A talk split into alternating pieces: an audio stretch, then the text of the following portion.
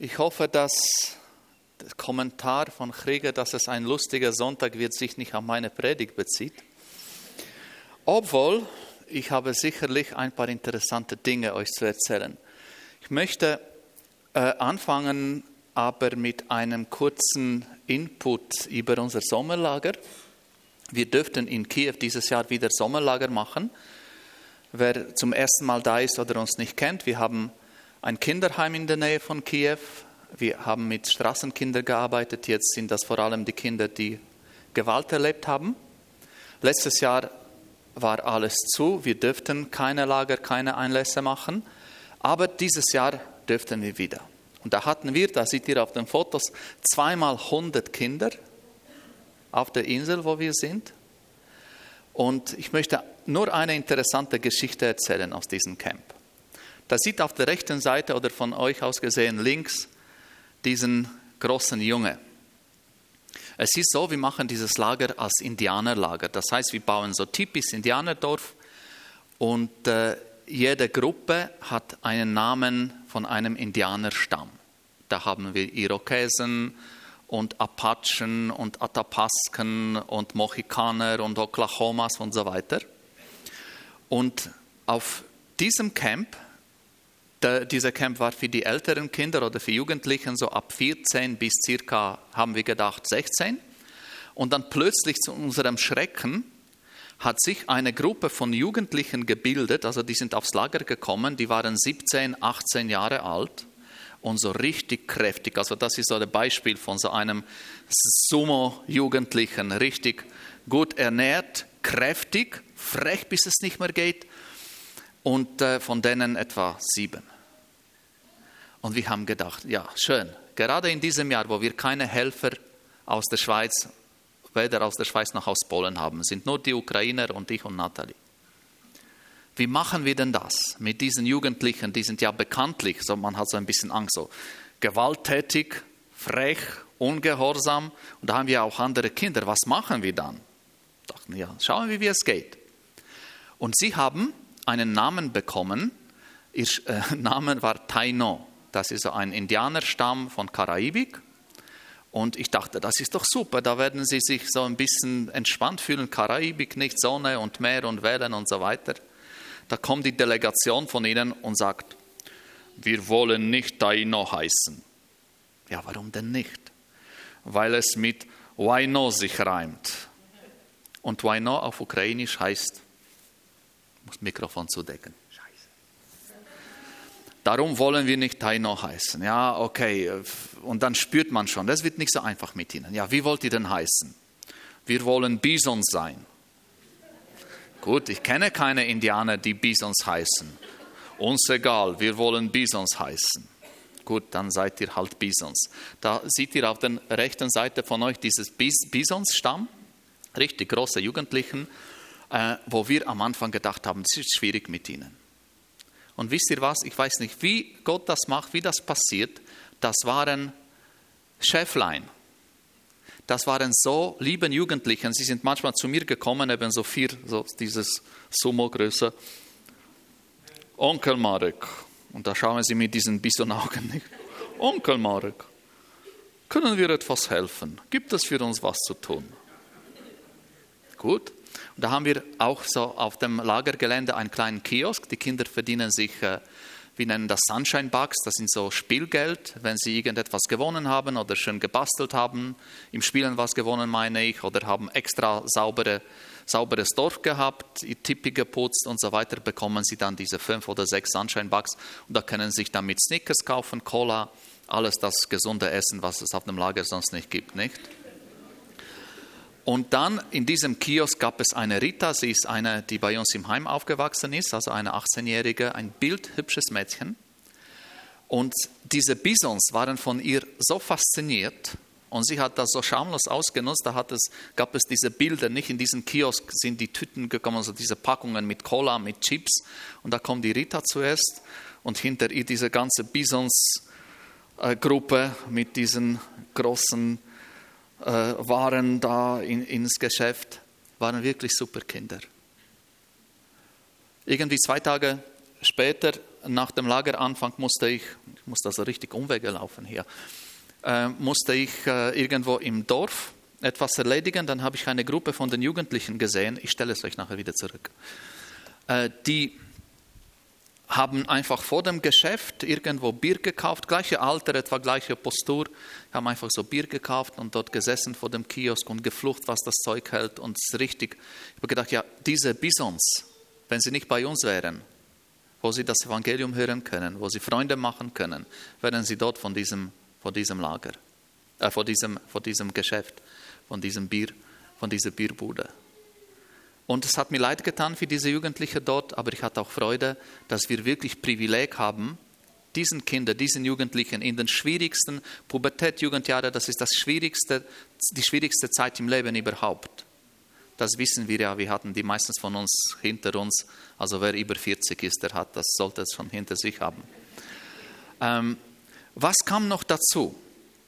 Dazu kam noch ein Freund von mir, der kam kurz zu Besuch und ich habe ihm eben von diesen Bisons erzählt und dann habe ich noch das Wort, wir machen jeden Morgen machen wir so einen kurzen Andacht und am Ende vom Lager hatte ich das Wort vom ersten Korinther, wo ich auch die Leiter ermutigen wollte, indem ich sagen wollte, wir haben gepflanzt, das Wort Gottes haben wir gepflanzt, Apollos hat begossen und Gott wird Wachstum geben.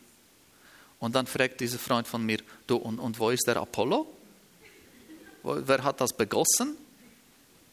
Sagte, jetzt gehen Sie dann nach Hause, diese Jugendlichen, und dann was?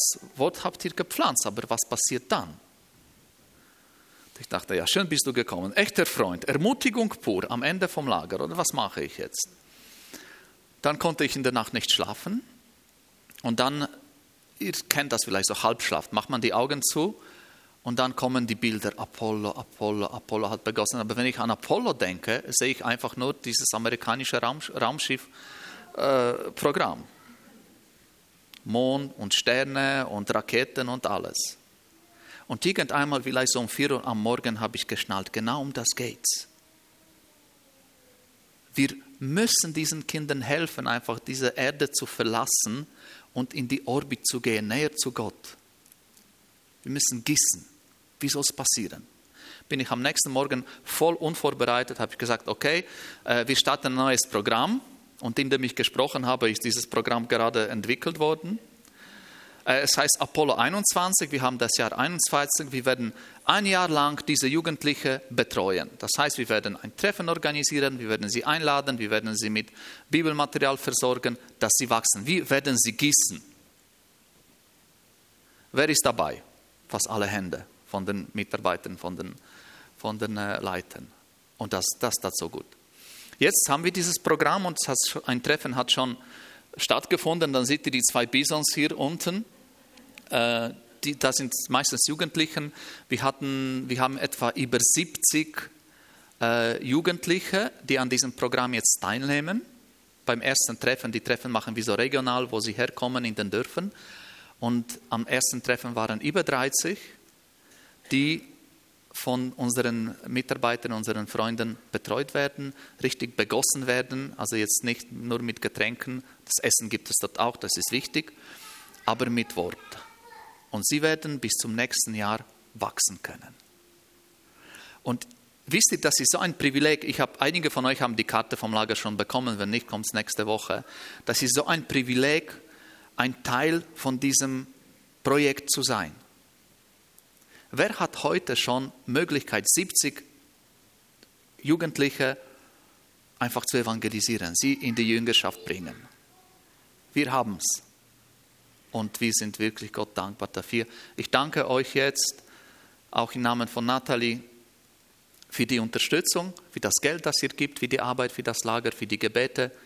Und äh, meine große Bitte ist, wenn ihr darüber nachdenkt, wenn ihr daran denkt, wenn ihr betet, denkt an dieses Programm Apollo 21, sieht dann diese Bisons, wie sie in eine Rakete einfach in die Orbit geschossen werden, näher zu Gott, dass sie begossen werden.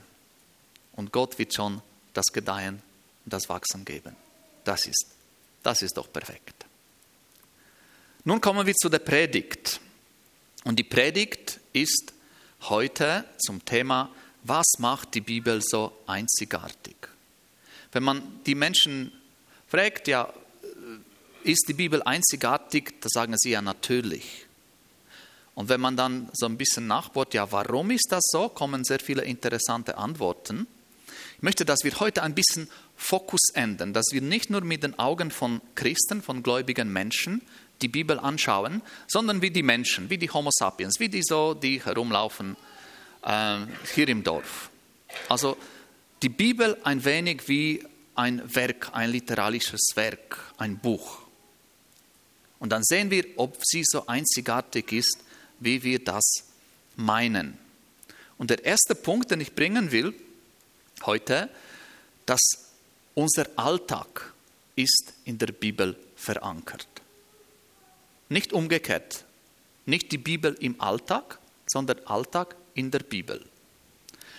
Ähm, die Bibel wurde in 2650 plus und mehr Sprachen übersetzt. Das ist das meist übersetzte und meist verkaufte Buch. Also ich meine, auch wenn ich nicht Christ bin, wenn ich nicht gläubig wäre, würde ich Bibel aus diesem Grund lesen. Das ist das populärste Buch überhaupt. Und wir sind als Menschen verpflichtet, das zu kennen. Das ist, äh, das ist doch etwas, was uns gegeben wurde. Das ist etwas, was, was Gewicht hat. Das ist das Buch, das am häufigsten zitiert ist. Und viele Redewendungen und Sprichwörter, die man heutzutage noch braucht, die kommen aus der Bibel. Ich weiß noch, wir waren einmal auf einem Campingplatz, äh, Nathalie und ich, und wir haben uns dann einmal so richtig äh, gebrätelt und gekocht und es hat so richtig geduftet. Und neben uns hatte ein junger Amerikaner ein Zelt. Und der hat, glaube ich, ein bisschen die Schweizer Verhältnisse überschätzt, was Geld anbetrifft. Und der hatte wirklich nicht viel zum Essen. Und als er da gerochen hat, wie wir da unser Servela geduftet hat, ist er aus seinem Zelt gekrochen und so sehnsüchtig uns angeschaut, also weniger uns als die Bratpfanne. Und äh, freundlich wie meine Frau ist, ich wäre wahrscheinlich, würde wahrscheinlich so die Sicht ein bisschen verdecken, aber meine Frau sagt ja, möchtest du mit uns essen? Und der Yes, of course, natürlich, kommt er zu uns und dann schaut er sich das von nahe an und sagt, My eyes have seen the promised land. Meine Augen haben das versprochene Land gesehen. Und ich natürlich, oh, bist du Christ? Und er, nein, wie kommst du drauf? Sagt er, nein, nur so. Also die Menschen zitieren die Bibel, ohne dass sie wissen, dass es von der Bibel kommt. Jetzt zum Beispiel in der Zeit von der Covid haben einige Firmen sogenannten Sündenbock gesucht. Da sagt man ja, der ist schuldig, dann tut man entlassen, vielleicht ein bisschen Geld geben und dann tut man halt, dann lässt man gehen. Ist auch etwas, was aus der Bibel kommt. Oder wenn man sagt, ja, ich habe eine Hiobsnachricht bekommen, ist auch etwas, was aus der Bibel stammt. Oder man sagt, ja, er ist ein Wolf in Schafspelz. Alle verstehen, um was es geht, aber nicht jeder weiß, dass es aus der Bibel kommt. Mit den Namen ist es noch lustiger. Im September haben 39 Mitglieder der Gemeinde Geburtstag. Wenn man die Liste anschaut, sind so auf den ersten Blick 25 Namen kommen in der Bibel vor. 25, also etwa 60 Prozent. Wenn man sich denkt, okay, äh, vielleicht kommt auch mein Name in der Bibel vor, ich habe mir gedacht, okay, wie ist das? Jetzt haben wir äh, einen Pastor, der heißt Etienne. Und ich habe gedacht, Etienne, das schade ist das nicht ein biblischer Name, nicht? Also irgendwie Abraham wäre schön oder Nabuchadnezzar oder irgend sowas richtig. Man würde sagen, ja, dann wenigstens, ich weiß nicht, Markus, Matthäus und so und hier Etienne. Aber dann habe ich das im, in der Konkordanz, für alle Fälle, vielleicht habe ich dann was nicht gesehen, den Namen Etienne gegeben und schaut, was ich gefunden habe. Apostelgeschichte 6,5 einfach in Französisch. Das heißt, diesen Vorschlag hat allen Jüngern gefallen und sie haben Etienne gewählt, den Mann voll Geist und Glauben, voll Glauben und Heiligen Geist. Ich habe es nicht vorgelesen, ich kann eben nicht Französisch, aber übersetzen kann ich es. Äh, Schön, irgendwie zu wissen, der Stephanus ist unser Pastor. Sein Name kommt in der Bibel vor. Dachte ich, das kommt jetzt gut. Jetzt schauen wir beim Eckhart, nicht bei unserem Pastor Emeritus. In der Bibel habe ich ihn nicht gefunden, aber ich habe herausgefunden, der Name setzt sich aus Wörtern Ecka, Ecke, ein Schwert, Schneide und hart, also einer, der gut oder hart mit dem Schwert umgehen kann. Dachte ich, passt nicht, der Metzgermeister und Apologet. Und die Bibel sagt, das Wort ist wie ein Schwert.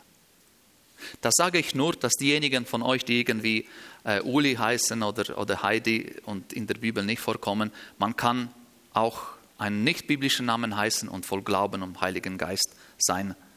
Nicht, dass es irgendwie heißt, ja, mein Name ist nicht aus der Bibel, da bin ich nicht so geistlich. Was die Bibel noch sehr speziell macht, absolut in Unterschied zu allen anderen Büchern, ist die Entstehung. Weil die Bibel wurde innerhalb von 1500 Jahren geschrieben, von circa mehr als 45 Schreiben auf drei verschiedenen Kontinenten und in drei verschiedenen Sprachen. Und das ist wie eine Bibliothek. Bibel ist eigentlich eine Bibliothek. 39 Bücher vom Alten Testament, 27 Schriften vom Neuen Testament. Und obwohl, jetzt stell dir vor, so viele Jahre, so viele Schreiber, so viele Sprachen, es gibt einen roten Faden, es gibt ein, ein Thema in der ganzen Bibel von Anfang bis zum Schluss. Und wenn wir Bibel einen Übertitel geben sollten, dem Alten Testament würden wir sagen, das ist die Erwartung. Im Alten Testament geht es alles um die Erwartung. Die Menschen warten auf den Messias. Wir warten, dass er kommt. Wir warten, dass die Welt wieder in Ordnung gebracht wird. Und diese Erwartungshaltung sieht man durch die ganze Bibel. Natürlich sind da viele andere Themen auch. Aber das Hauptthema, der roten Faden von allen Autoren, der Messias kommt. Und dann, vor 2000 Jahren, ist Jesus gekommen und das ganze Neue Testament hat eine Überschrift oder man kann der Überschrift Erfüllung geben. Im Lukas 24, wir werden noch zu dieser Geschichte kommen, äh, Jesus erzählt den Jünger von Emmaus, und er ihnen, da lesen wir, ausgehend von Mose, und wenn man Mose sagt, da meinen die Juden, die orthodoxen Juden heute auch noch das Pentateuch, die Tora, die fünf Bücher Mose. Und allen Propheten, Propheten, das sind wieder die Bücher, wir kennen das, Prophet Isaiah, Jeremia und so weiter.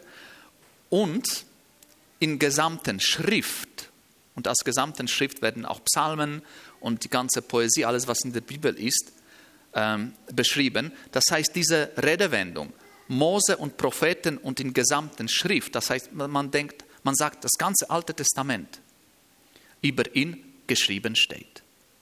Die ganze Bibel, in der ganzen Bibel geht es um Jesus. Von Anfang bis zum Schluss. Was ich noch speziell spannend finde, ist, dass die Bibel kein wissenschaftliches Buch ist. Es ist nicht ein Buch über Mathematik, es ist kein Buch über Physik, kein, kein über Biologie, aber es sind Sachen in der Bibel, die der Wissenschaft voraus sind. Was heute mit irgendwie äh, großer Freude entdeckt wird in der Bibel, hat die Bibel vor 3000 Jahren schon geschrieben. Und das finde ich spannend. Ich gebe euch ein paar Beispiele. Eben, man findet in der Bibel Sachen in der Astronomie, Physik, Geowissenschaften, Biologie, Ökologie und Mikrobiologie. Ich werde das alles nicht, äh, nicht jeden Punkt besprechen, sonst müssen wir dann bald Pizza bestellen. Ähm, und ihr habt ja Kollekte gegeben, niemand hat Geld.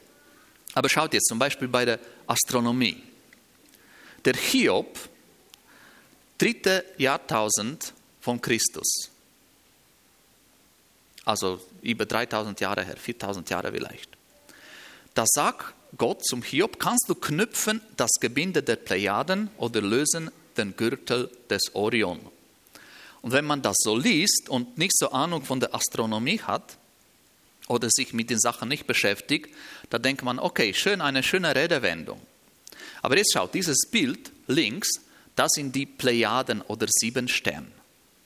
Die sind etwa 400 Lichtjahre von uns entfernt. Das heißt, wenn wir mit der Lichtgeschwindigkeit reisen würden, würden wir dort in 400 Jahren ankommen. Und das sind so sieben Sterne, die sehr hell leuchten. Und ich sage Sterne, weil man ohne Zubehör, ohne Teleskop diese leuchtende Punkte als einzelne Sterne sieht. Und die sind sehr speziell. Und das Spezielle ist, normalerweise, wenn ein Stern irgendwo dann im Himmel hängt, ist er auf seiner eigenen Orbit, unabhängig oder abhängig mit den anderen Sternen, aber die bewegen sich dann jeder für sich. Diese Plejaden, das sind so ein Sternenhaufen, das zusammen durch Gravitation verbunden ist und sie bewegen sich alle zusammen. Ich glaube nicht, dass Hiob das wissen konnte vor vielen tausend Jahren, dass diese helle Sterne eigentlich ein Sternenhaufen ist, das durch Gravitation verbunden ist, also verknüpft. Und die Astronomen finden das jetzt heraus und haben große Freude. Wie schön das ist, ein Evenement. Und der Hiob wusste das schon früher. Oder mit dem Orion ist auch noch eine interessante Sache. Äh, wir waren, als wir in Latholz gewohnt haben, haben wir jeden Abend Orion sehen können da irgendwie ängstlichen. Diese, das kennt ihr alle, das sind diese drei markanten Sterne. Das, jeder Kind weiß mindestens Orion und äh, vielleicht noch irgendetwas, wenn er in der Schule aufgepasst hat. Und dieses Orion hat diese drei Sterne, das seht ihr auch hier da. Das ist Orion-Gürtel. Zum Betelgeuse könnte man auch interessante Sachen. Dieses Stern hat nämlich in den letzten zwei Jahren zwei Drittel von ihrer Leuchtkraft verloren und wird bald explodieren. Die Astronomen sind so, ach, es gibt eine Explosion im Kosmos, wie schön. Ich weiß nicht, was sie so freut. Auf jeden Fall, wir schauen jetzt uns dieses Orion-Gürtel und Gott hat zu Hiob, kannst du diesen Gürtel lösen? Und von einigen Jahren haben die Astronomen entdeckt, dass diese Sterne im Gürtel, die driften auseinander. Wir sehen das zwar nicht, weil das sind wieder, das sind 7 Millionen, äh, 7, 7000, nein, 700 Sternenjahre, Lichtjahre. Das ist natürlich große Entfernung. Aber wenn Sie das gut messen können mit Ihren Geräten, mit Ihren Teleskopen, sehen Sie, dass diese Sterne auseinander driften. Also sich dieses Orion Gürtel löst. Ich sehe irgendwie keine Begeisterung bei euch, aber ich finde es so faszinierend. So faszinierend. Okay, vielleicht bei der Physik kann ich euch ein bisschen mehr abholen. Wieder die Hiob sagt, welcher ist der Weg, auf dem das Licht sich verteilt? Früher bis zum, eigentlich bis zum 17. Jahrhundert hat man äh, gedacht, Licht ist etwas, was es gibt, dann ist es hell, oder dass es nicht gibt, dann ist es dunkel. Und Licht ist das Gegensatz von Dunkelheit. Und da musste der Isaac Newton kommen, der sagte, okay, das Licht, es besteht aus kleinen Teilchen und es bewegt sich. Es bewegt sich auf einem Weg, bis er auf irgendeinen einen, einen Mauerstoß, auf irgendetwas, wo er nicht weiterkommt. Und dann entweder spaltet er sich oder wechselt die Richtung. Gut, das, mindestens jetzt sollte ich das Aha machen. Die Vorstellung von der Erde, wie die Erde ist. Das heute, gibt es, heute gibt es sogar Leute, die behaupten, die Erde sei flach. Das dürfen sie. Man darf alles behaupten, was man will. Wir, sind, wir leben in der Demokratie. Aber wir wissen, dass in der Antike haben wirklich die Leute gedacht, die Welt wäre eine Scheibe. Und erst dann diese Wissenschaft, die kam im 14., 15. Jahrhundert, hatten die Leute die Idee, okay, vielleicht ist die Erde doch rund, vielleicht ist sie doch eine Kugel. Aber noch spannender ist, hier lesen wir, Hiob sagt, Gott hängte die Erde über nichts und sagt, was ist jetzt nach der Erdatmosphäre zwischen Erde und Mond zum Beispiel? Was ist dort, Riga? Nichts, genau. Und in diesem Nichts, also in Vakuum, hat Gott die Erde aufgehängt. Ich finde es spannend. In der Bibel finden wir Wissen in diesem alten Buch, das erst später erfunden wird. Jesaja sagt auch, er ist derjenige, der thront über die Kugel der Erde. Und noch etwas Interessantes, wieder im Hiob, Gott hat dem Wind ein Gedicht bestimmt. Erst im 17. Jahrhundert hat ein Wissenschaftler gesagt, okay, äh, Luft muss irgendwie Gewicht haben, weil wenn es keins hätte, würde es uns davonfliegen. Macht Sinn, oder? Aber Hiob wusste das schon früher.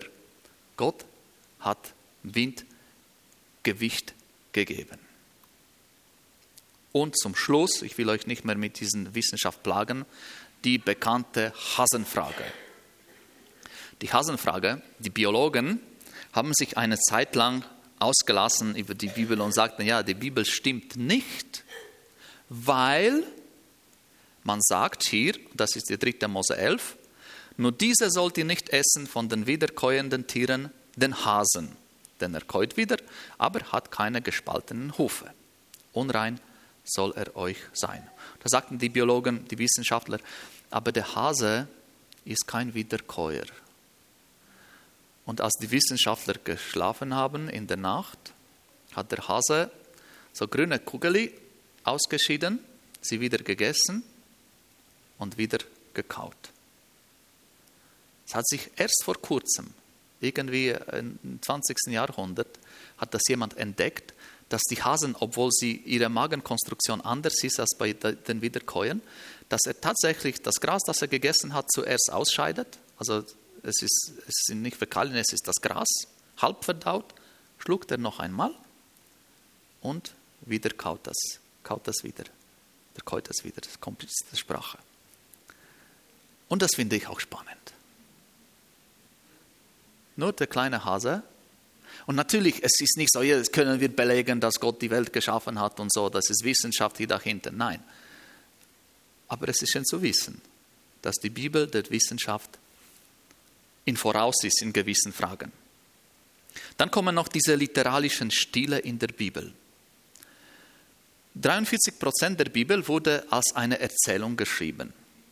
Und das finde ich interessant, weil die Erzählung, das ist die allgemeine Form der Kommunikation. Wir erzählen einander die Sachen.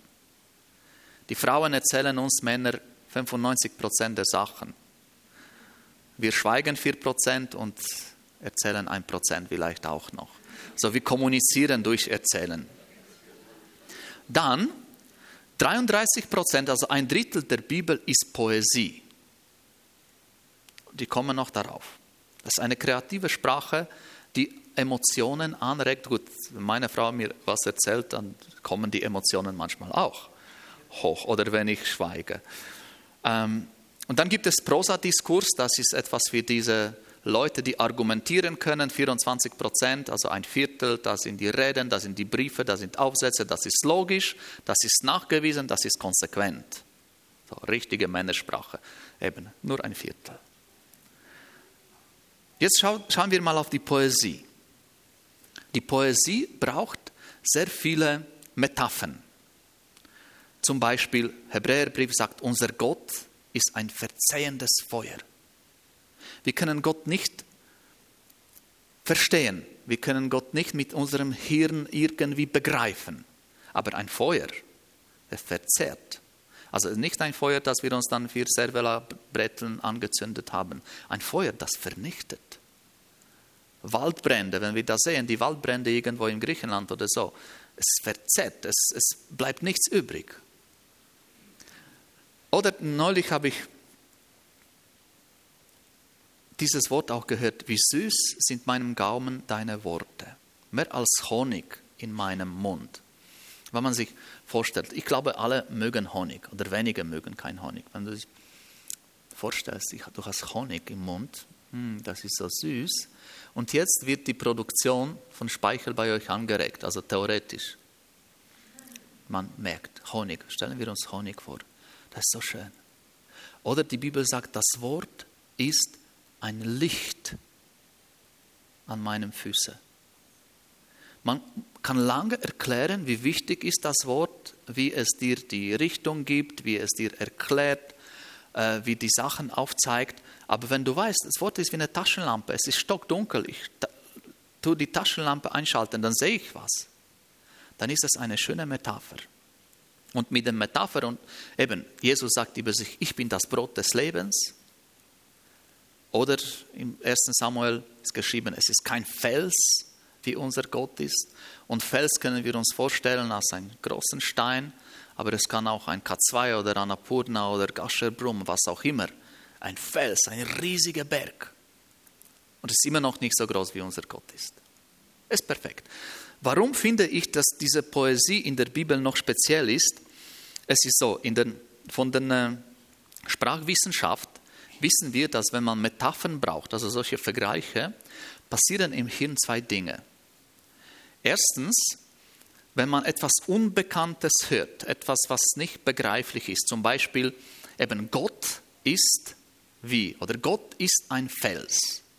Der Begriff Gott ist sogenannte Abstrakt, sogenanntes Abstraktum. Das sind Sachen oder Begriffe, die man nicht berühren kann. Zum Beispiel Freundschaft ist ein Abstraktum, Liebe, Zeitbegriffe, gestern, vorgestern, das kann man nicht in die Hand nehmen. Und die Wissenschaftler haben herausgefunden, wenn man eben ein Abstraktum im Kopf hat, da werden nur die Hirnteile aktiv, die mit der Sprache was zu tun haben. Werden einfach nur über Sprachzentren verstanden und aktiviert. Wenn man ein Konkretum nimmt, also irgendetwas, was man berühren kann, wie zum Beispiel eben ein, eine, ein, eine Wand oder eine Mauer oder ein Stein, ein Fels, Felsen kann man berühren, dann werden die Hirnbereiche aktiviert, die mit den Sinnen was zu tun haben. Mit der Berührung, mit der, äh, mit der Nase, also mit dem Geruchssinn, mit Gleichgewicht, mit anderen Dingen. Also wenn unser Hirn eine Metapher hört, wird es viel mehr aktiviert, als wenn man nur etwas erklärt, als wenn man nur etwas sagt, was alltäglich ist. Folgedessen, wenn man die Bibel liest, oder wenn man die Sachen hört von Gott, wird unser Hirn wirklich aktiv. Finde ich spannend. Ähm, gerade vorgestern hatte ich plötzlich so ein Erlebnis, wisst ihr so, dass die zweite Sache eben, die passiert, wenn man eine Metapher braucht, es werden Emotionen geweckt. Weil unbekannte Sachen werden in unserem Hirn mit dem, was wir schon kennen, konfrontiert. Und der Hirn fängt auch zu suchen, okay, woher kenne ich das? Mit, womit kann ich das vergleichen? Wie soll ich das verstehen? Und das Vorwissen wird aktiviert und Emotionen kommen hoch. Ich habe einen Psalm gehört. Und er fängt so an, mein Herz ist nicht hochmütig und meine Augen schauen nicht überheblich drein. Ich befasse mich nicht mit großartigen Dingen, mit dem, was für mich unbegreiflich ist. Und das ist für mich so, ach Herr, ist mir doch alles egal. Das ganze Wissen, das ganze, ganze Wissenschaft, das, was die Menschen haben oder nicht haben, ist mir alles egal. Ich ließ meine Seele zur Ruhe kommen. Mir ist einfach gut bei dir. Wie ein Kind, das gestillt ist. Einfach so das Baby bei Mama, schön beim Gott. Alles egal, Wissenschaft egal, Hasenfrage egal. Mir war gut. Und das macht die Bibel einzigartig, Freunde. Was noch? Die Überlieferung, ich werde die Sachen jetzt nicht genau anschauen mit euch, weil die kommen dann in den nächsten Predigten. Aber zur Überlieferung will ich unbedingt etwas sagen. Weil es Leute gibt, die sagen, wisst ihr, die Bibel damals vor 3000 Jahren geschrieben, ist nicht die gleiche, kann nicht die gleiche sein heute. Es ist einfach zu viel Zeit vergangen. Nicht möglich, dass man sie so genau kopiert hat. Der Gutenberg hat die Xerox-Maschine ja erst im, im, Mittelalter erfunden, nicht? Ähm, aber der Fakt ist, wenn die Juden Bibel kopiert haben und in einer Rolle drei Fehler hatten, drei Fehler, dann dürften sie das nicht brauchen. Drei Fehler und das war zum Wegschmeißen oder nur für die Schule oder irgendwie zum. Es war nicht mehr heilig. Und das habt ihr sicher schon gehört, ich wiederhole es trotzdem, als dann in Israel neulich die Rollen gefunden wurden, in Qumran, hat man mit großen Staunen gesehen, dass der biblische Text, den man heute hat, der wurde 1500 Jahre lang kopiert und kopiert und kopiert und kopiert, eins zu eins genau ist mit dem Text, das man gefunden hat, das eben 1500 Jahre alt ist. Baba, sensationell. Kein anderes Buch hat das. Die Bibel ist ein Buch voller Präzision. Die äh, Bibel ist ein Buch, wo mindestens 300 Prophetien erfüllt wurden, also Sachen, die herausgesagt, vorausgesagt wurden und nachher ist das, hat das stattgefunden. Und die Bibel ist ein Buch, wo die Menschen sagen, ich habe es gelesen, ich habe es verstanden, es hat sich was geändert. Das kann man, glaube ich, nur über Telefonbuch und die Bibel sagen. Das hat mein Leben verändert. Ich habe dort das gefunden, was ich gebraucht habe. Nun kommen wir zu etwas, was ich das Emmaus-Phänomen kenne. Weil oft haben wir das Gefühl, wenn wir jemanden schon dazu bringen, Bibel zu lesen, wenn wir jemanden die Bibel fast gewaltsam dann auf die Ohren tun, oder irgendwie, wenn jemand schläft und wir irgendwie so äh, ein, ein, ein Audio-Podcast mit der Bibel abspielen, das bewirkt etwas. Es kann geben, aber es muss nicht. Das Emmaus-Phänomen, wie sieht das aus? Da ist die Geschichte. Jesus ist gestorben in Jerusalem, er ist auferstanden. Und die Jünger gehen nach Emmaus, einige von ihnen, und reden miteinander von allen diesen Geschichten. Und Jesus kommt und geht mit ihnen und wir lesen dort, ihre Augen sind gehalten, ihre Augen sind zu, ihr kennen Jesus nicht. Und er fragt sie, ja, was, was läuft? Warum seid ihr alle so traurig? Ja, hast du nicht gehört, bist du der Einzige, der nicht weiß, was gelaufen ist. Der Jesus, da dachten wir, das ist der Prophet, das ist der Messias. Und dann haben wir einfach umgebracht und begraben und fertig, Schluss. Und dann, Jesus sagt so ein Kompliment, oh ihr Toren, zu trägen Herzens. Schon noch speziell, nicht? Da kommt ein Fremder auf dich zu, bist am Wandern, läufst du sagen, hallo du Idiot, du Tod, du verstehst ja nicht. Aber sie laufen alle zusammen. Und er, das haben wir schon heute gehabt, er fängt an bei Mose und allen Propheten und legte ihnen aus, was in allen Schriften von ihm gesagt wird. Und später lesen wir, das Herz brennt, große Freude, die, die, die verstehen, was über Jesus in der Bibel geschrieben wurde. Und nichts, erkennen den Herrn nicht. Das, das ist doch komisch, oder? Wie kann das sein? Aber sagt mir, wie kann das sein, dass die Juden, die Orthodoxen, die gläubigen Juden, die Gott lieben, die Bibel studieren, Bibel lesen, äh, und wie haben wir es gerade gelesen, in Mose wurde von Jesus geschrieben, dass sie Jesus nicht erkannt haben. Es gibt nur zwei Möglichkeiten. Das ist meine private Meinung, mit dem bin ich voll einverstanden. Äh, erstens, die sind ignorant. Musste sein. Wenn man die, wer in Jerusalem war oder in Israel, die Juden wissen über Jesus so viel wie wir über Mohammed, über Propheten, über Islam. Also die Interessierten wissen, die anderen wissen, dass es das gibt und fertig. Das hat mich schockiert, das hat mich richtig überrascht. Aber sehr wahrscheinlich der Grund, warum sie Jesus noch nicht erkannt haben, das kommt noch, das, das wissen wir vom, äh, vom Buch der Offenbarung, dass sich Israel bekehren wird zu Jesus.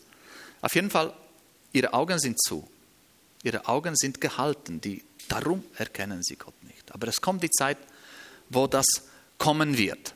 Und dann Sie haben gesagt, okay, komm mit uns essen, bleibt, jetzt ist schon spät am Abend und dann haben sie zusammen Abendmahl, sie essen zusammen, er hat das Brot genommen und dankte und brach und gab es ihnen und dann wurden ihre Augen geöffnet. So speziell. Dass durch die Gemeinschaft mit Jesus das Abendmahl zusammen essen Zeichen, das er ihnen gibt, haben sie dann Jesus erkannt. Was will ich sagen? Man kann Bibel auswendig kennen, in und auswendig. Man kann Bibel zitieren, man kann in der Bibel alles verstehen, man kann ein Wissenschaft sein, ein Wissenschaftler sein, man kann wirklich die Bibel in Original hin und zurück lesen. Und man kann Gott nicht erkennen. Es ist zu wenig. Wenn, und das ist eben das, was die Bibel auch speziell macht. Du kannst das Buch lesen, du kannst verstehen, was das geschrieben ist, du kannst das alles erkennen, aber du kannst trotzdem das Leben ohne Gott führen, weil deine Augen zu sind. Darum braucht es den Heiligen Geist, den uns Jesus versprochen hat, der gekommen ist, der uns die Augen öffnet. Dann erkennen wir Jesus, dann erkennen wir ihn. Lesen selber wissenschaftliches, schönes, wunderbares, spannendes Buch voll Wissenschaft, der auch die Hasenfragen regelt und so. Wenn wir den Heiligen Geist nicht haben, verstehen wir nichts. Also, wenn wir jetzt Menschen haben, von denen wir möchten, dass sie zu Gott finden, es ist zu wenig, ihnen Bibel zu schenken. Wir müssen noch beten, dass Gott ihnen die Augen öffnet. Und jetzt, wenn wir schon beim Abendmahl sind, wir werden heute Abendmahl feiern, ist auch etwas, was aus der Bibelwissenschaft kommt, was ich euch noch erzählen will. Äh, als Jesus an diesem Donnerstag Passa gefeiert hatte, Passafest, das hat sich aus mehreren Tagen zusammengestellt und dass Jesus mit den Jüngern zusammen war in diesem, in diesem Saal oben. Sie haben während dem Fest vier Becher Wein getrunken. Es gibt keine Angaben, wie groß die Becher waren. Also. Das erste, und das machen die Juden heute noch. Wenn sie Pessach feiern, das nennen sie Sederfeier, ein Tag vor dem Pessach am Abend, dann trinken sie zuerst, also sie beten und dann trinken sie zuerst Becher der Heilung. Dann kommt der Becher des Urteils, dann Becher des Dankens und Becher des Lobpreises. Und nach dem Abendmahlzeit, also nach dem Essen, das ist ein Zitat aus einem Buch von den jüdischen Bräuchen, nach dem Abendmahlzeit wird dritte Becher eingeschenkt und das Tischgebet gesprochen. Danach wird der Becher Wein getrunken. Dann öffnet man die Tür, um symbolisch anzudeuten, dass wir in dieser Nacht den Messias einst erwarten. Der Herr Jesus in der Nacht, da er verraten ward, nahm das Brot, dankte und brach's und sprach: Das ist mein Leib für euch, das tut zu meinem Gedächtnis. Desgleichen nahm er auch den Kelch nach dem Mahl. Also, es war das dritte Kelch, der dritte Becher. Becher der Dankbarkeit.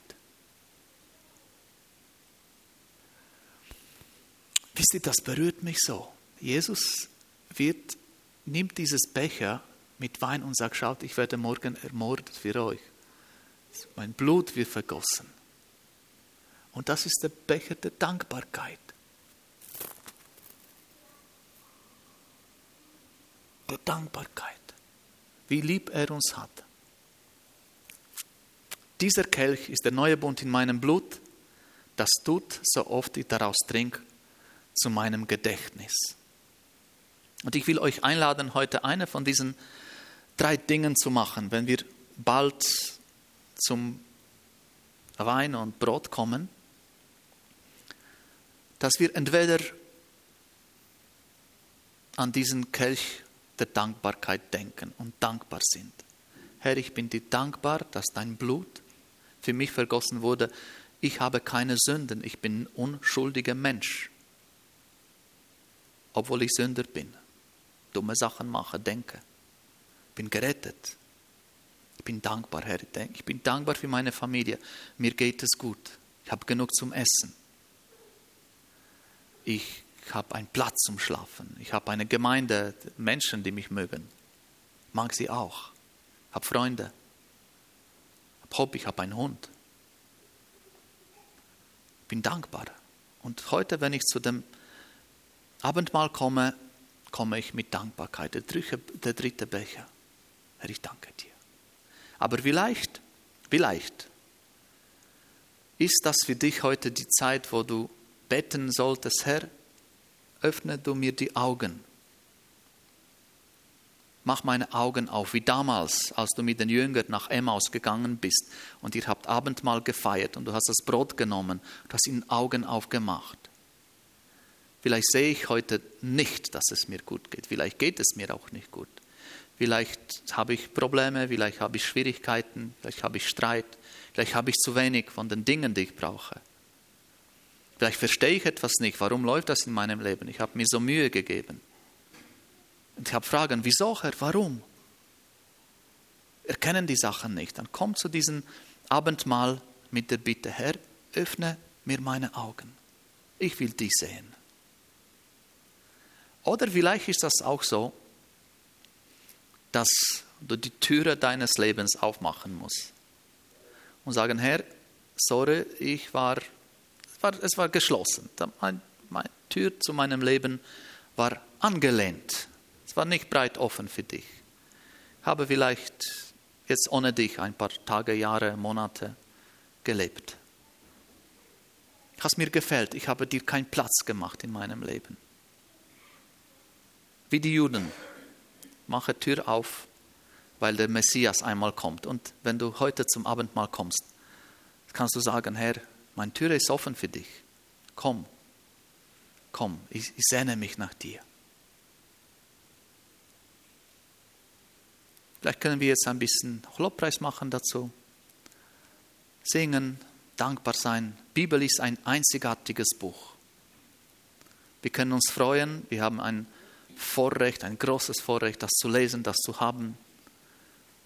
Bibel ist ein Buch voll spannender Dinge, voll Wissenschaft, aber es ist nur ein Buch. Außer wenn Gott uns die Augen öffnet. Und nochmal, öffnen wir die Türe des Lebens, bitten, dass Gott uns die Augen aufmacht oder sind einfach dankbar dafür, was er für uns gemacht hat. Danke dir, Herr, dass du so freundlich bist, dass du uns so geliebt hast, dass du, obwohl du wusstest, du wirst am Kreuz genagelt sein, du wirst sterben, qualvollen Tod sterben, Herr dass du das mit Dankbarkeit gemacht hast. Und heute wollen wir dir danken, dass wir deine Kinder sein dürfen, dass wir überzeugt sein dürfen, dass unsere Sünden vergeben sind, dass wir Gemeinschaft mit dir haben und dass du auch geduldig bist mit uns, Herr, dass du wartest, bis die Tür von unserem Leben offen ist.